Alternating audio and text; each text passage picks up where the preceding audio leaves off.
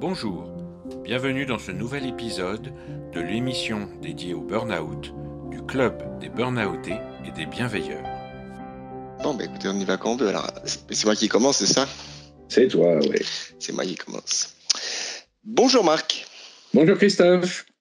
Comment vas-tu? Ça fait tellement longtemps. C'est vrai, hein, ça. ça, fait déjà quelques semaines. Hein. Mais on va commencer aujourd'hui, Christophe, on commence aujourd'hui la saison 3. Exactement. Aujourd'hui, on va discuter avec Angélique. Hein, on s'est croisé il y a quelques temps sur, euh, sur LinkedIn. Euh, on, va expliquer pourquoi on a trouvé que c'était une bonne idée de commencer la saison 3 avec toi, Angélique. Bonjour, Angélique. Bonjour, Angélique. Bonjour, Marc. Alors, Angélique, qui es-tu et d'où viens-tu? Alors, je suis Angélique Vignal, j'ai 39 ans, je viens de Chartres, dans le 28, et je crois qu'aujourd'hui c'est votre 28e podcast. Donc, je suis ravie que ce chiffre colle avec mon département.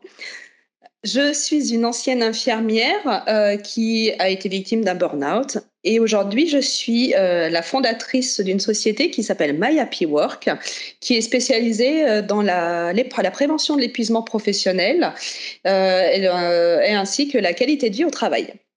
Pas mal, pas mal, pas mal. Évidemment, ça nous parle, tout ça, ça nous parle. Et puis, on, est voisins, hein, 28, 78, on est vraiment voisins.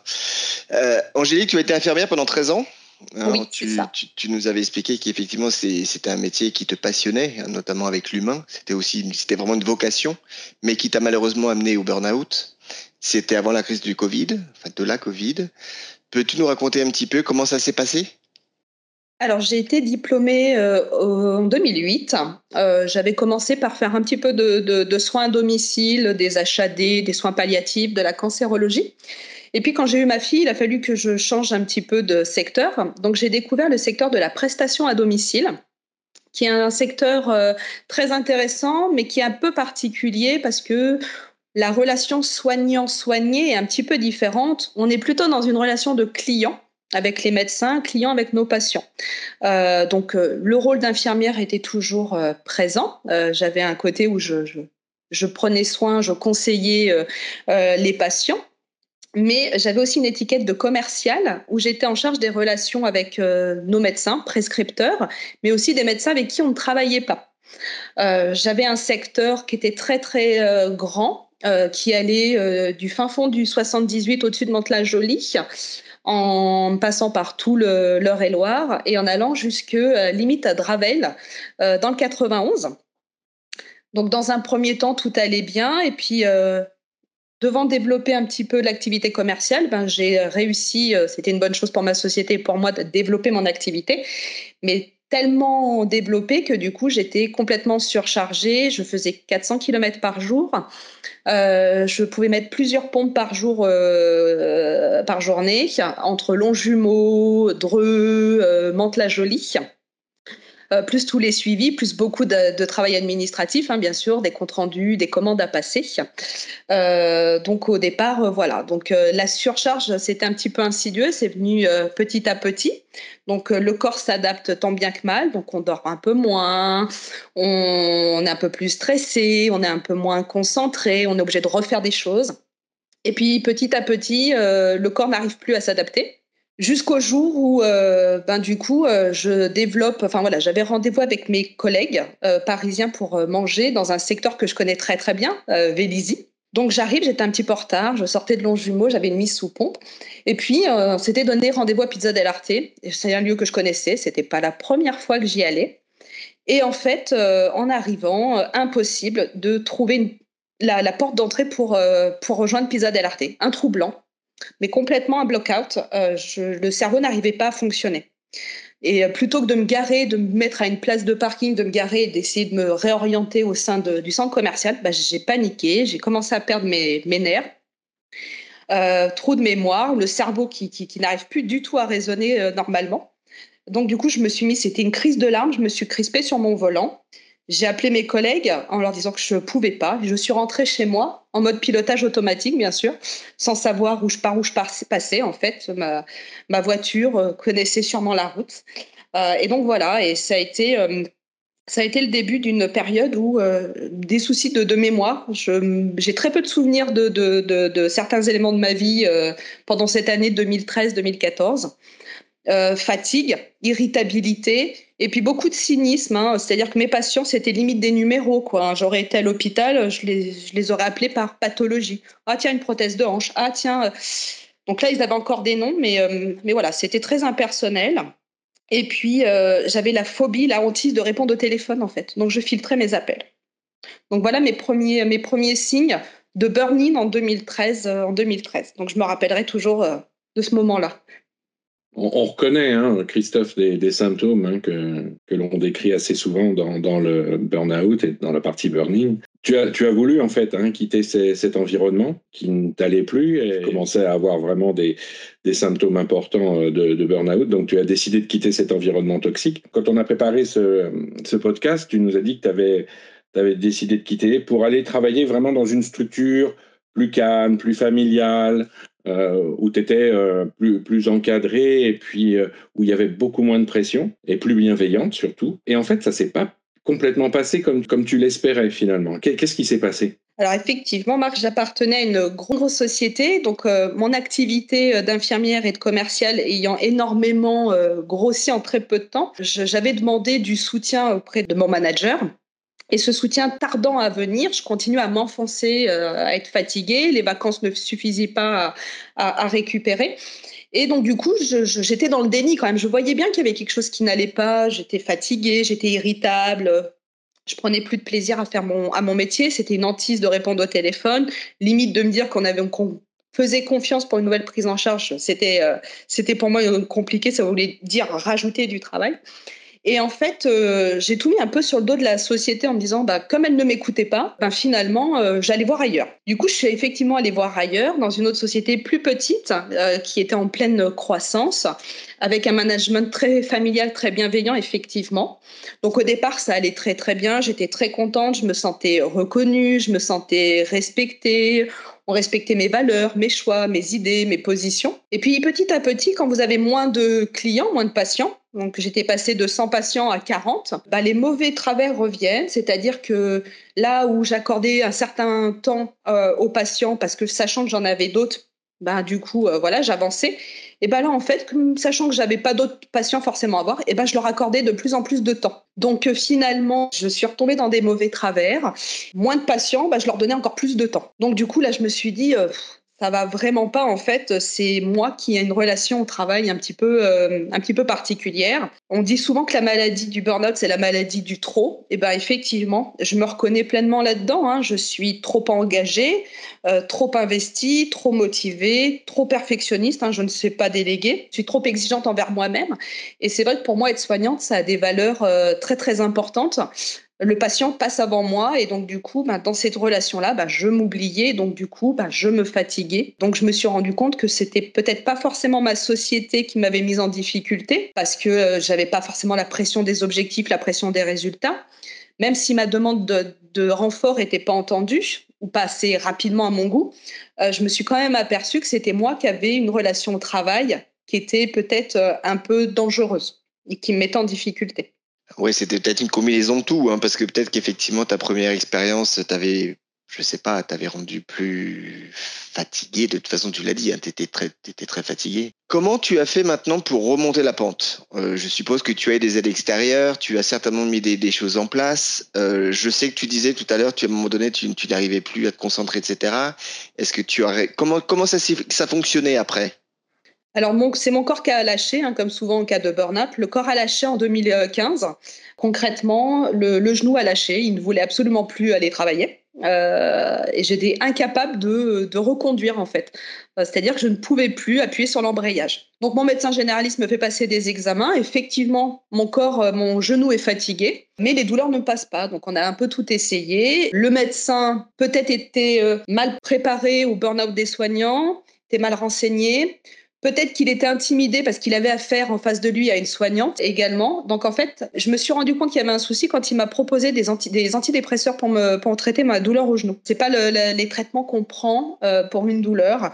Donc il m'a jamais évoqué le mot burn-out. Je n'ai jamais été diagnostiqué burn-out, bien que j'avais tous les symptômes. Et donc c'est à partir de là où euh, pendant trois mois j'avais j'avais du mal à, à, quitter mon ordinateur, à quitter mon téléphone. À partir de là, j'ai tout éteint, j'ai tout tout arrêté. Et en fait, petit à petit, euh, je me suis suis désintoxiquée du travail. Ça n'a pas été simple. Hein. Le sevrage a été difficile, mais ça a été très nécessaire parce que du coup, ben, il a fallu que je trouve d'autres choses pour m'occuper, que je me reconnecte à moi, à mes envies à ma vie sans travail. J'ai toujours été très intéressée par le développement personnel.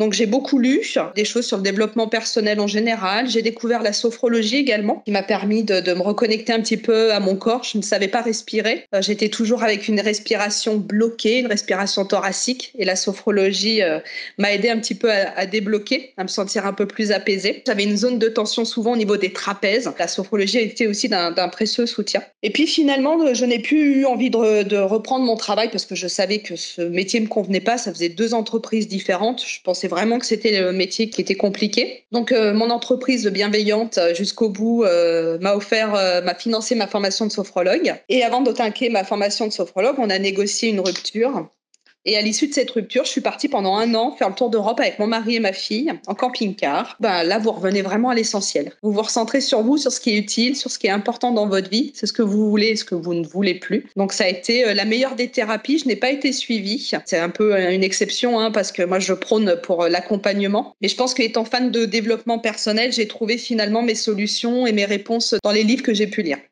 Et donc, tu as zappé effectivement la, phase médicamenteuse hein, pour retrouver le sommeil, etc. Tu n'en as pas eu besoin finalement.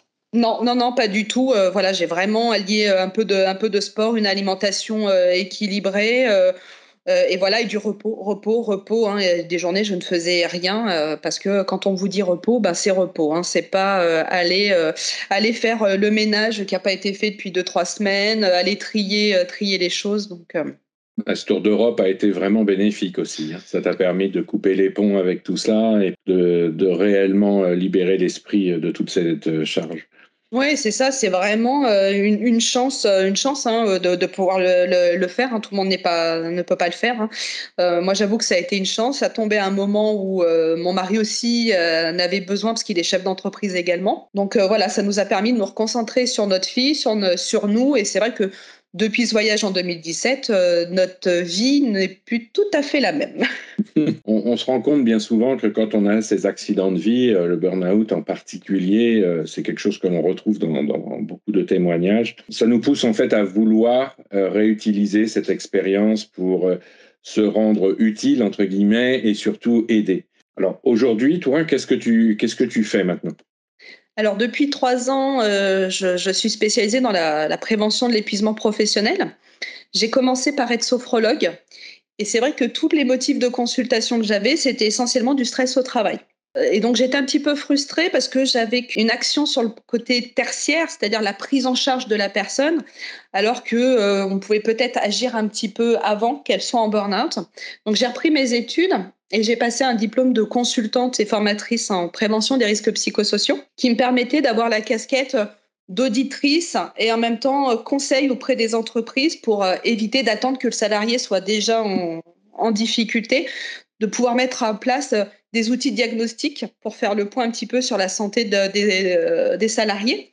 Et puis également intervenir sur bah, qu'est-ce qu'on pourrait faire pour éviter que les salariés soient en difficulté. Donc j'ai créé par la suite My Happy Work, qui est un organisme de formation et une société de conseil qui a deux étiquettes, qui accompagne euh, les particuliers en situation de burn-out pour la reconstruction, puis euh, également des bilans de compétences, parce que souvent c'est l'occasion, comme moi ça a été, de se remettre en question au niveau de sa carrière, de faire le point. Donc j'ai euh, développé ces, dernières compétences de, bilan de compétences justement pour aider les personnes en, situation de, de burn-out. Et j'ai un volet prévention auprès des entreprises où j'interviens pour euh, des programmes de, prévention, pour des formations en destination des managers, pour euh, dépister, détecter un collaborateur en burn-out et savoir l'orienter par la suite. Et j'ai également des ateliers de, prévention et d'amélioration de, la qualité de vie au travail. Donc effectivement, mon burn-out, euh, je le mets aujourd'hui, mon expérience, mon vécu, pour éviter que d'autres tombent dans, ce, dans le burn-out, bien que voilà, je reconnaisse que ça a été finalement une, chance pour moi parce que ça m'a permis de,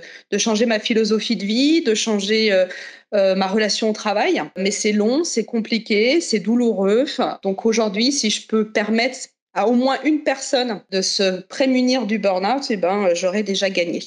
Et, comment, tu, comment tu as vécu justement la, période Covid? Parce qu'au niveau de toutes tes activités, ça n'a pas dû être forcément évident et c'est un bon coup pour peut-être retomber euh, dans les mauvais travers. Alors, bah, tout à fait, Christophe. J'ai repris ma blouse blanche parce que j'étais une jeune entreprise. Donc, j'ai dû reprendre ma blouse blanche pendant 18 mois en pleine période Covid. Et en fait, bah voilà, je sais que je suis une bonne soignante, mais je suis une soignante qui est trop engagée. Bah, dès mes premiers retours, au bout de quelques mois, bah, je me suis retombée dans mes travers trop engagée, trop investie, trop motivée par rapport à des collègues qui étaient euh, essoufflés. Et donc, j'ai très vite vu que je, me mettais en danger finalement, que ce métier, je, l'aimais plus que tout. Je trouve que c'est un des plus beaux métiers au monde, mais qui fait que moi, je suis en, je suis en danger quand je suis, euh, je suis soignante. Je me mets en danger. Donc, j'ai quitté pour vraiment développer mon entreprise et donc euh, passer en visio comme tout le monde. Ça m'a permis également de rencontrer une association qui me tient à cœur, qui s'appelle SPS, Soins professionnels de santé, euh, qui est une association qui se développe aujourd'hui sur tout le territoire national et qui prend en charge des soignants et des étudiants en santé qui sont en situation de détresse psychologique. Donc aujourd'hui, je suis bénévole pour l'association également, euh, pour la région Centre-Val de Loire, où je suis en train de monter des antennes dans chaque département pour que les soignants et les étudiants en santé puissent avoir un lieu d'écoute euh, d'échange et de conseils euh, afin de se prémunir et se sortir du burn-out. Non, ton, ton approche est assez, géniale, hein, excuse-moi Marc, mais euh, parce que tu, as réussi en fait à utiliser toutes tes compétences. L'avantage que tu as comme nous, hein, parce qu'on est, on est évidemment passé par là, c'est que tu connais maintenant les, signaux faibles, tous les symptômes, etc. Donc tu fais certainement plus attention avant à ton corps et à ton esprit. Mais euh, non, c'est génial et, bravo. Merci. J'avais juste une petite question supplémentaire. Tu viens juste de parler de SPS, justement. quel est ton, ton regard sur la situation actuelle au niveau des soignants concernant euh, la sortie de crise Covid et puis bah, le, burn-out Alors c'est très euh, catastrophique, mais c'est pas catastrophique que dans notre profession de soignant. Euh, tous les métiers, on va dire, à vocation, policiers, pompiers, enseignants, sont des secteurs aujourd'hui en grande souffrance. manque de personnel, manque de considération, manque de reconnaissance. les soignants aujourd'hui vivent très mal qu'on les a applaudis en 2020 et qu'aujourd'hui, ben, on retrouve des personnes qui les ont applaudis en 2020, qui les agressent aux urgences. Ils sont au bout du rouleau, fatigués, ils n'ont même pas la force des fois d'aller dans leur... Euh, dans les centres hospitaliers, on, on, développe des bulles de détente un peu partout. Et euh, ils n'ont même pas la force d'aller des fois se faire masser pour certains. Euh, parce que ça entraîne des culpabilités, des organisations de services. C'est très complexe. Donc là, il faut un vaste, un vaste programme de recrutement, certes, mais surtout de fidélisation euh, des, soignants déjà en poste et de reconnaissance. Bah écoute, en tout cas, c'était un grand plaisir. On voulait vraiment t'interroger parce que voilà, tu, es une vraie bienveilleuse déjà, hein, à, nos yeux. Euh, tu as ce cursus, effectivement, tu viens du médical. Tu as compris que tu étais faite pour ça, mais que c'était vraiment presque toxique pour toi parce que tu te faisais mal en fait en voulant prioriser la, santé des autres. Hein. Mais ton approche est géniale parce que voilà, tu, tu as tous les ponts pour euh, t'occuper de quelqu'un qui est en, en burn-in ou malheureusement en burn-out. Et puis tu fais beaucoup au niveau de la prévention. Donc maintenant, bah, comme d'habitude, l'avantage qu'on a avec toi, c'est qu'on n'habite pas très loin. Hein, parce que Marc, à chaque fois qu'on finit un de nos podcasts, c'est bon, bah, maintenant on va, on va se retrouver autour d'une table pour discuter de tout ça. Donc, tu as parlé de la pizza d'Alarte à Vélizy, elle est pas bien loin de, de, de nous trois. Euh, donc... Si tu retrouves l'entrée, on peut, on peut s'y retrouver. Il hein, n'y a pas de C'est bon, l'esprit est plus clair maintenant. Voilà. Bon, en tout cas, c'était un, réel plaisir. Euh, on est très content d'avoir fait le, début de la saison 3 avec toi. Et puis, on mm. sait qu'on on va se retrouver dans pas longtemps. Un grand, un grand merci, Angélique. Et puis, euh, bravo pour tout, parce que ouais, ton approche est géniale. Merci à vous. Continuez à faire ce que, ce que vous faites. C'est vraiment exceptionnel. Un grand merci de partager aussi votre expérience. C'est un plaisir. Merci beaucoup. Merci beaucoup. Merci. Quant à nous, nous nous retrouverons bientôt pour un nouveau podcast sur la chaîne du Club des Burnoutés et des Bienveilleurs.